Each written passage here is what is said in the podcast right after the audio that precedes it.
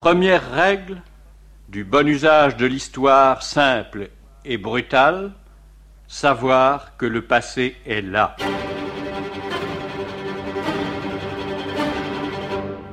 Jean Moulin avant Jean Moulin. Au fond, ce n'est pas un homme du commun parce qu'il avait des talents, c'était un dessinateur, c'était un homme qui avait euh, beaucoup de charme, qui était extrêmement curieux, qui était un séducteur et qui avait beaucoup de succès. Mais euh, personne n'avait soupçonné qu'il puisse devenir un héros. Parce que toutes les qualités euh, qu'il avait, c'était les qualités d'un homme qui avait une grande morale, d'un administrateur zélé, d'un homme tout à fait compétent, d'un amateur d'art, etc. enfin, avec tout ça, on ne fait pas un héros et un martyr. Son ami Marcel Bernard dit la même chose que Daniel Cordier, l'ancien secrétaire de Jean Moulin qu'on vient d'entendre. Marcel Bernard a pris début 1940 aux Arceaux à Montpellier la photo que tous connaissent. Il mit 40 ans à comprendre qu'elle était devenue une icône et il disait Bon, mais sans être beau ni laid, il était pas mal. Mais enfin, quand il entrait quelque part, tout le monde ne se retournait pas pour le regarder. C'est ainsi, la postérité a fait de Jean Moulin quelqu'un qui dépasse ce que furent son physique, son caractère, ses projets, ses ambitions. Il ne s'appartient plus. Avec les années, chaque jour de son existence a été scruté son rôle clé dans la résistance clandestine, bien sûr, mais peu à peu, à l'initiative de Daniel Cordier, parti à la recherche de l'inconnu du Panthéon, ce furent son enfance, sa carrière de haut fonctionnaire de la République, son activité de dessinateur et de collectionneur. Et ces derniers temps, sans que Cordier y soit pour rien cette fois, on s'est beaucoup préoccupé de sa vie amoureuse. On croirait presque que c'est devenu le plus important déplier chaque moment de l'existence de Jean Moulin, prenant beaucoup plus de temps qu'il ne lui en a fallu pour le vivre, la proposition que nous fait Bénédicte Vergès-Chaignon, qui a travaillé dix ans aux côtés de Cordier, sera aujourd'hui de s'arrêter sur quelques moments particuliers, jusqu'en 1939. Préfet d'Eure-et-Loire, il organise alors une exposition pour le 150e anniversaire de la Révolution française, dont il dessine l'affiche, mais dont il devine peut-être qu'il ne l'inaugurera pas, car la guerre aura éclaté. Son destin basculera à ce moment. La marche de l'histoire, Jean Lebrun sur France Inter. Bénédicte Vergès-Chaignon, bonjour. Bonjour Jean Lebrun. Un livre aux éditions Flammarion, plus mince hein, que les sommes, celles de Cordier et les autres qui ont été réunies ces dernières années. Jean Moulin l'a franchi. Alors, il faut d'abord que vous nous disiez comment vous avez travaillé, il y a de ça un quart de siècle peut-être, avec Daniel Cordier. La dernière fois que je suis allé le voir, il m'a montré une pile de papier. C'était prêt pour l'impression, à peu près. Enfin, il fallait vérifier encore une ou deux choses. Là, il fait ses mémoires maintenant. Il est parti en décembre 44, Cordier, vers l'Espagne. Il est tombé en panne dans les Landes. Il avait une grosse voiture. Est-ce que c'était la voiture de Goering? C'est à vérifier. Est-ce que c'était dans les Landes et où et à quelle heure en décembre 44 C'est à vérifier. C'est l'histoire de ma jeunesse que vous racontez là, puisque elle s'est passée beaucoup à vérifier entre crochets euh, ce que Daniel Cordier euh, laissait en plan dans ses manuscrits de, de sa biographie monumentale de Jean Moulin. Et j'ai donc commencé, ma première expérience, c'était de vérifier la couleur des doubles rideaux au Conseil général de la Somme. Où il a été secrétaire général de préfecture, Moulin. Moulin en, en 1935, tâche dont je n'ai pas pu m'acquitter. Euh, ça commençait mal. 1899, c'est vérifié dans le texte de Cordier. Et à l'état civil, Jean Moulin naît à Béziers. C'est, étrange de penser que le souvenir de Jean Moulin dans sa ville natale est maintenant sous la responsabilité du couple politique que forment monsieur et madame euh, Ménard.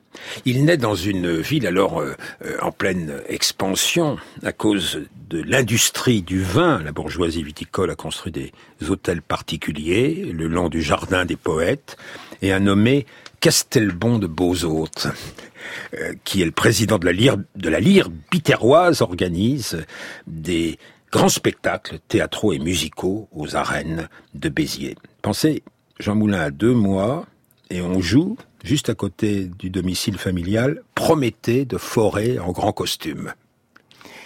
Et euh, lui-même appartient à un, milieu plus modeste, à un milieu de petits fonctionnaires. Son père est professeur, mais avec euh, les mêmes intérêts pour euh, l'activité intellectuelle, pour les arts, et puis en plus une attractivité très très forte pour la politique. Alors vous imaginez le petit Jean Moulin, parce que votre livre fonctionne avec des journées particulières. Oui.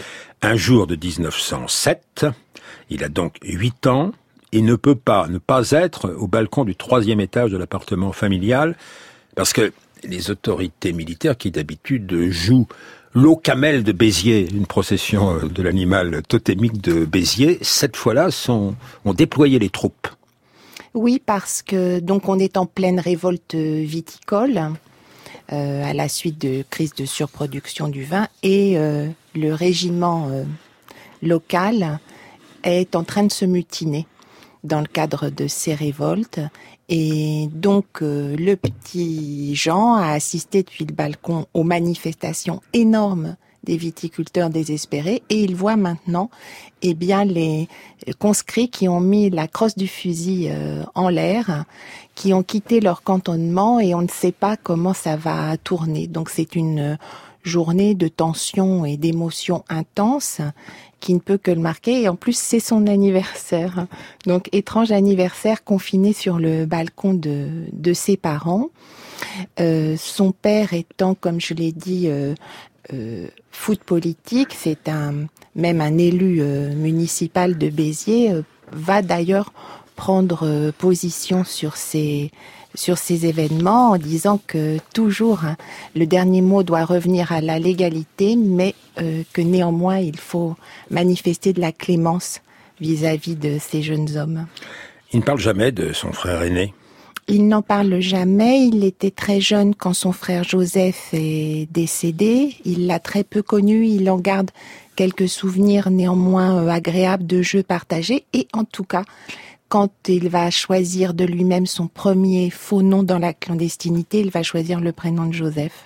Et sa sœur aînée, alors Laure Moulin, on l'entend ici dans une émission de juin 58, qui a donc été programmée à la télévision, avant même le retour du général de Gaulle, une émission signée Lalou et Barrère, euh, on l'entend euh, évoquer le climat politique de la famille.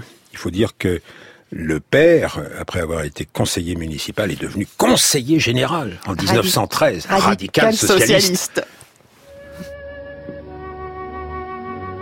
Il se passionnait, je crois, pour la politique quand il était jeune. Mais oui, mais oui. Euh, pas tout jeune, tout jeune, mais enfin, euh, c'était dans, l'ambiance de la maison. Mon père a été un radical socialiste de la première heure. Et il a fondé à Béziers la Société d'éducation populaire il donnait des quantités de conférences, il se dépensait sans compter, et le devoir social et le devoir civique, c'était quelque chose de très important pour mon père. Il semblait, quand mon frère était jeune, qu'il écoutait distraitement que disait mon père, mais mon père a eu une influence considérable sur son fils. Et il s'est inscrit tout de suite aux jeunesses laïques et républicaines. Est-ce que c'est par vocation qu'il a embrassé la carrière préfectorale? Eh bien, vraiment, il n'avait pas de vocation très définie. Mon frère était un peu un rêveur. Il ne s'inquiétait pas trop de l'avenir. Son père s'en souciait davantage pour lui. Or, mon père eût voulu lui-même, étant jeune, embrasser la carrière préfectorale. Et alors, euh, mon père étant conseiller général, vice-président du conseil général à Montpellier, un préfet lui dit Mais que faites-vous de votre fils? D'ailleurs, mon père avait bien cette idée derrière la tête. Alors, quand il le dit à mon frère, mon frère dit Ma foi, ça aussi bien qu'autre chose. Mon père, dit leur moulin, enfin leur père, à Jean et alors, euh, oriente, pistonne. Il faut être clair. Oui, oui, tout à fait. Il n'y a pas d'ENA à l'époque. Voilà, le, le premier emploi de Jean Moulin, c'est alors qu'il est étudiant en droit à Montpellier, attaché au cabinet du préfet de l'Hérault. Euh, autant ça qu'autre chose, mais il faut dire que c'est la guerre. Hein on, est en 1917 et euh, dans un premier temps, Jean Moulin fait ça aussi en attendant euh, d'être appelé sous les drapeaux. Dites-moi, un héros aurait dû euh, s'engager avant d'être appelé. Alors, avril 1918. Alors, en- Il est oui. sous l'uniforme, mais il n'a pas devancé. Non, il n'a pas devancé, mais je vais vous dire, Jean, euh, que euh, s'engager volontairement en 1917, ça n'est pas comme s'engager en 14 ou en 15. En général, en 1917, quand on s'engage volontairement par avance, c'est pour éviter l'infanterie, parce que c'est l'arme la plus dangereuse. Et donc, en laissant faire les choses, au fond, Jean Moulin ne sait pas chercher un abri. Après euh, l'armistice qu'il vit dans les Vosges, à Charmes, il s'ennuie quand même. Euh, Dans euh, l'armée, il retrouve avec joie son poste, d'abord modeste, mais ses compétences font, il n'y a pas que le piston, que à 26 ans, il est sous-préfet à Albertville de deuxième, troisième classe. Troisième classe. Mais ensuite, il est sous-préfet à Châteaulin, en Bretagne, de Deuxième classe. alors, comment c'est une sous-préfecture?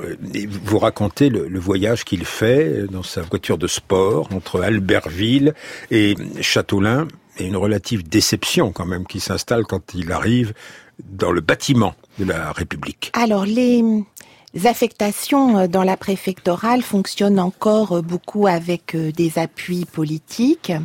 On progresse, on est muté, on change euh, grâce au ministre de l'Intérieur et à son cabinet, et puis aussi grâce aux élus locaux. Et là, c'est euh, le député euh, euh, local, Charles Danielou, qui veut un, un jeune sous-préfet avec une voiture pour pouvoir se déplacer euh, dans, dans l'arrondissement. Et donc, euh, son choix se porte sur euh, Jean Moulin, qui est... euh, alors, il a été le plus jeune sous-préfet de France à 26 ans. Il est très ambitieux.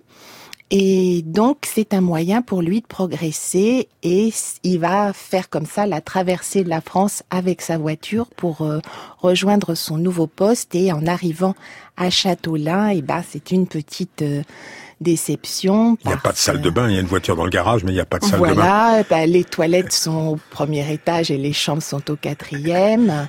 Voilà, c'est vraiment une toute petite ville et une déception bah, qui sera vite surmontée par les rencontres qu'il va faire en Bretagne. C'est une grande assez- époque pour les arts décoratifs en Bretagne, celle des 16 breurs. Il rencontre Saint-Paul Roux, il rencontre Max Jacob, parce qu'il faut que vous disiez que l'essentiel de son activité dans ces années-là, elle est consacrée à l'art. Et il va avoir beaucoup de pseudos pendant la résistance, mais il a un pseudo d'artiste. Oui, il a un nom de dessinateur romanin pour euh, couvrir son euh, voilà son identité de, de sous-préfet parce que comme dit la chanson, il aurait voulu être un artiste. À l'origine, ce qu'il aime, c'est le dessin, le dessin de presse euh, qu'il a vu dans les nombreux journaux que lisait son père. Il a aura publié à, à à- 16 ans son à premier 16 ans dessin. dans euh, des journaux nationaux. Effectivement, et durant toutes les années 20, il est dessinateur de presse dans des journaux à très fort tirage. On a du mal à, se le représenter maintenant. Romanin, il a une vraie notoriété. Il est connu comme le dessinateur de Montparnasse et des sports d'hiver. Et c'est quelqu'un qui a beaucoup de, de succès et qui consacre euh, l'essentiel de son temps de loisirs et autres peut-être euh, vu l'intensité de sa production. Il faut dire qu'il dessinait toujours plus ou moins. Il avait toujours un crayon à la main. 1935, c'est un sommet peut-être pour euh, Romanin dessinateur, l'illustration d'un livre du grand poète breton Tristan Corbière. Alors nous avons retrouvé Camille Yarmel en 1963, beaucoup plus tard. Elle tient chronique à Radio Bretagne et elle attend de pied ferme un invité. un des documents qui m'ont le plus mis en intimité spirituelle avec Tristan Corbière, ce sont les planches magnifiques dessinées par Jean Moulin sur la rhapsode foraine et sur le pardon de Sainte-Anne. Ces dessins, je les ai vus une fois. Elles sont actuellement la possession d'un ami très modeste. Cependant, si sa modestie est grande, sa gentillesse est extrême. Et je l'ai supplié de bien vouloir me rapporter aujourd'hui ces planches pour que je puisse devant vous les feuilleter de nouveau avec lui. J'espère qu'il va venir. Je crois que mon espoir n'est pas déçu. Il me semble que je l'entends entrer. Ah, cher ami, vous voilà comme c'est gentil, comme c'est bon à vous. Et en plus, vous avez sous vos bras ces admirables dessins que j'ai eu l'occasion de voir une fois. Qu'est-ce donc que ceci? Alors qu'est-ce donc que ceci, ces dessins de Moulin pour Corbière. Alors qu'est-ce donc que ceci? Dans les années 1930, Jean Moulin change complètement sa manière de dessiner et ses centres d'intérêt. Il abandonne le dessin de presse et il se met à euh, illustrer euh, soit des sujets euh, de d'histoire ancienne, soit en l'occurrence les poèmes tragiques de Tristan Corbière. Il se met aux eaux fortes et là son dessin devient noir et blanc, haché, euh, très violent. Et là, il y a des planches euh, qui illustrent donc le pardon de Sainte-Anne de la Palue, où on voit tous les invalides et les désespérés de, Bretagne qui viennent en pèlerinage, dans un foisonnement à la fois satirique et puis, euh, oui, euh, parfois euh, assez cru. Il illustre aussi l'histoire du camp de Conly, où de jeunes conscrits bretons de 1870 sont morts décimés par les épidémies. Ils représentent des charniers, des crucifiés, d'une manière qui nous semble maintenant euh, prémonitoire et qui en tout cas montre que pour l'artiste euh, Moulin, les années folles euh, sont, sont terminées. C'est une sorte d'apogée pour lui dans sa production artistique et euh, il va délaisser à partir de ce moment-là euh, euh, tout ce qui est les publications et par contre il se met à collectionner. Collectionner les plus grands que lui. Quand il habite Montparnasse pendant ses congés de sous-préfet, puis de préfet, il a loué un, appartement rue des Plantes, une sorte d'atelier d'ailleurs, dans un immeuble d'artiste très beau. Il y a toujours une plaque devant cet immeuble qu'est-ce qu'il collectionne, qu'est-ce qu'il met? On a une idée de ce qu'il a mis dans cet atelier? Oui, alors il aime les peintres modernes, euh, donc bon, relativement à son époque, c'est-à-dire il va commencer euh, à collectionner Utrio, Marie Laurencin, Chabot. Euh, voilà, des peintres quand même plutôt figuratifs, mais qui sont modernes pour son époque et effectivement vous savez peut-être que sa couverture dans la clandestinité, ce sera euh, d'être le propriétaire d'une galerie euh, d'art moderne à Nice, où il commencera d'ailleurs pour euh, avoir quelque chose à mettre sur les murs par accrocher ses propres toiles, mais il démarchera aussi par exemple Matisse et un certain nombre de peintres qui sont réfugiés sur la côte d'Azur. Alors c'est une question à l'ancienne, qu'y a-t-il sur les murs? De l'atelier de la rue d'Alésia. Depuis un certain nombre d'années, la question moderne, c'est qui reçoit-il dans l'atelier de la rue d'Alésia? Le maître Daniel Cordier nous arrêterait sur cette pente glissante, celle de l'évocation des amours de Jean Moulin. Dans des circonstances où, pour des raisons de sécurité, vous le comprenez, quand on était dans la rue, dans les tramways, dans le métro, etc., on ne pouvait pas parler du travail, n'est-ce pas? Et donc, euh, c'est là où il m'a parlé de l'art dont il était passionné, la littérature, il lisait beaucoup. Euh, on parlait des, problèmes de quotidien, de la presse. C'était un grand euh, lecteur de journal, mais aussi parfois le soir, quand on rentrait après dîner, quand la journée était finie, j'accompagnais jusque chez lui avant d'entrer chez moi. Et quelquefois, avec la peur pour chacun d'entre nous d'ignorer de ce qui nous attendait au prochain rendez-vous. C'est-à-dire, quand on ouvrait une porte, on ne savait jamais si c'était un visage ami ou si c'était la torture et la mort. Donc, c'est ça la solitude du clandestin, et vous comprendrez qu'il y avait des moments, oui, un peu d'abandon. Dans ces moments-là, ce sont les moments où on se confie. Or, la vie intime de Jean Moulin, je l'ai connu, je l'ai décrypté avec des aveux comme ça, des morceaux, des débris. Et vous comprenez bien que jamais je n'en ai fait état, jamais je n'en ferai état. Parce que la moindre allusion à ce qu'il m'a confié dans ces circonstances-là, ce serait une trahison.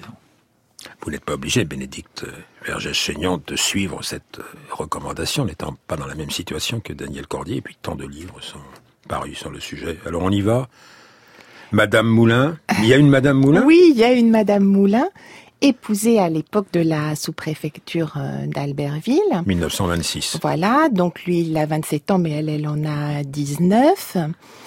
Et euh, bah, c'est Romanin qui s'est marié plutôt que Jean Moulin, parce qu'il a épousé euh, une jeune fille qui voulait devenir cantatrice et euh, qui se trouve euh, bien déconvenue euh, quand la sous-préfecture est, est venue et qui donc bah un jour où ils sont en congé à Paris, dit qu'elle rentrera plus tard parce que sa couturière n'a pas fini ses tenues et qui ne se montrera plus jamais. 1926-1928. Voilà, un mariage éclair suivi d'un d'un divorce éclair.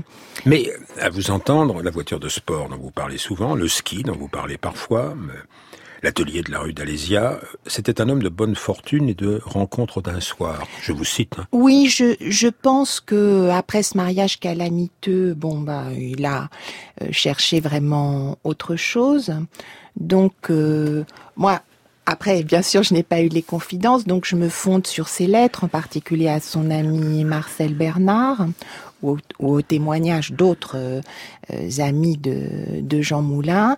Euh, voilà, bon, euh, disons que pendant euh, les années 30, il a des liaisons à droite, à gauche, pas toujours très longues, et c'est simplement à la fin des années 1930 qu'il aura des liaisons plus longues avec des femmes de son âge qui, elles aussi, ne sont pas décidées à s'engager pour leurs propres raisons. Et vous parlez d'Antoinette Sachs, de Gilbert Lyod. Quand on parle d'Antoinette Sachs, c'est pas des liaisons à droite, c'est plutôt des liaisons à gauche. Alors justement, la vie politique dans cette période qui devient fiévreuse des années 1930. Dès 1932, à la sous-préfecture de Châteaulin, il, a reçu un coup de téléphone. Pierre Cotte, nommé secrétaire d'État, le cherchait comme chef de cabinet. Il suit Pierre Cotte en octobre 1933 chef de cabinet toujours au ministère de l'Air. Votre livre fonctionne à partir de journées privilégiées. Le 6 février 34. Oui. Cotte est au gouvernement. Le gouvernement est, est, fortement secoué par les émeutes oui. du 6 février. Et euh, Jean Moulin euh, est à la Chambre des députés. Il assiste au début de la séance extrêmement houleuse, c'est un euphémisme, euh, qui doit avaliser ou non le nouveau gouvernement. Et à un moment, il sort sur le pont de la Concorde pour voir ce qui est en train de se passer dans la rue et il assiste euh, aux émeutes, aux affrontements avec euh, les gardes mobiles et les forces de l'ordre. Et euh, ensuite, il revient à la Chambre, il voit le gouvernement être investi assez largement, mais dans des conditions extrêmement difficile et il déduit de tout ça que le fascisme est à l'œuvre en France et que la République va devoir se défendre par tous les moyens contre ces périls intérieurs et extérieurs. Pierre Cotte sera l'antifasciste absolu, dit sa biographe Sabine Janssen, et un des hommes les plus haïs de France. Il est de nouveau ministre pendant le Front Populaire, ministre de l'Air, et il organise avec Jean Moulin le ravitaillement en avion de la République espagnole, ravitaillement en sous-main, c'est la première activité clandestine oui, de Jean Moulin. tout à fait, à l'encontre de la politique officielle de non-intervention qui consiste à trouver et acheminer des avions et des pilotes euh, pour euh, combattre aux côtés des républicains espagnols. Et de cette expérience, je pense que Jean Moulin a tiré l'idée qu'en cas de péril extrême, il faut s'unir et chercher une aide extérieure si possible désintéressé. Mais il a aussi, euh, et d'abord des activités officielles. C'est lui, par exemple, qui va recevoir euh, l'aviatrice Marise Bastier. C'est la voix de Jean Moulin qu'on entend. Alors vous dites, trois petits films ont été conservés où il apparaît fugitivement. Ce sont des films muets, mais là, c'est sa voix. Marise Bastier, je félicite en vous l'aviatrice et je félicite aussi la charmante ambassadrice qui a su porter au-delà des mers le vrai visage de la France, souriante et pacifique. Marise, permettez-moi de vous donner la collade. Là, je vous vois venir euh, la charmante ambassadrice, etc., etc. euh, Marise Bastier a été mm, au moins une très bonne amie de, de Jean Moulin. Euh, vous racontez plus longuement l'accueil qu'il doit faire à deux aviateurs italiens qui ont gagné le raid Istres, Damas, Paris. Alors le voilà, lui, le chef de cabinet du ministre de l'Air, vous publiez la photo, il, tend la main et l'Italien répond Par un salut fasciste. Euh, effectivement, dans les attributions de Jean Moulin, il y a tout ce qui est raid et records d'aviation. Et au moment de l'exposition de 1937, le ministère de l'Air se charge euh, d'organiser euh, un raid d'aviation, une compétition internationale. Et bien, comme souvent en France, euh, on est très fort, mais on n'est pas prêt. Et donc, ce sont les équipages de l'Italie fasciste qui vont emporter haut la main la compétition. Parmi les pilotes se trouve l'un des fils de Mussolini. Donc on imagine l'intensité de la propagande qui se fait autour de ça. Et son ministre n'étant pas là, eh bien c'est Jean Moulin qui s'y colle pour féliciter les vainqueurs et leur remettre euh, leur prix en espèces sonnantes et trébuchantes. Euh, c'est d'autant plus amer que ce sont des pilotes qui ont combattu ou qui vont combattre en Espagne du côté des nationalistes.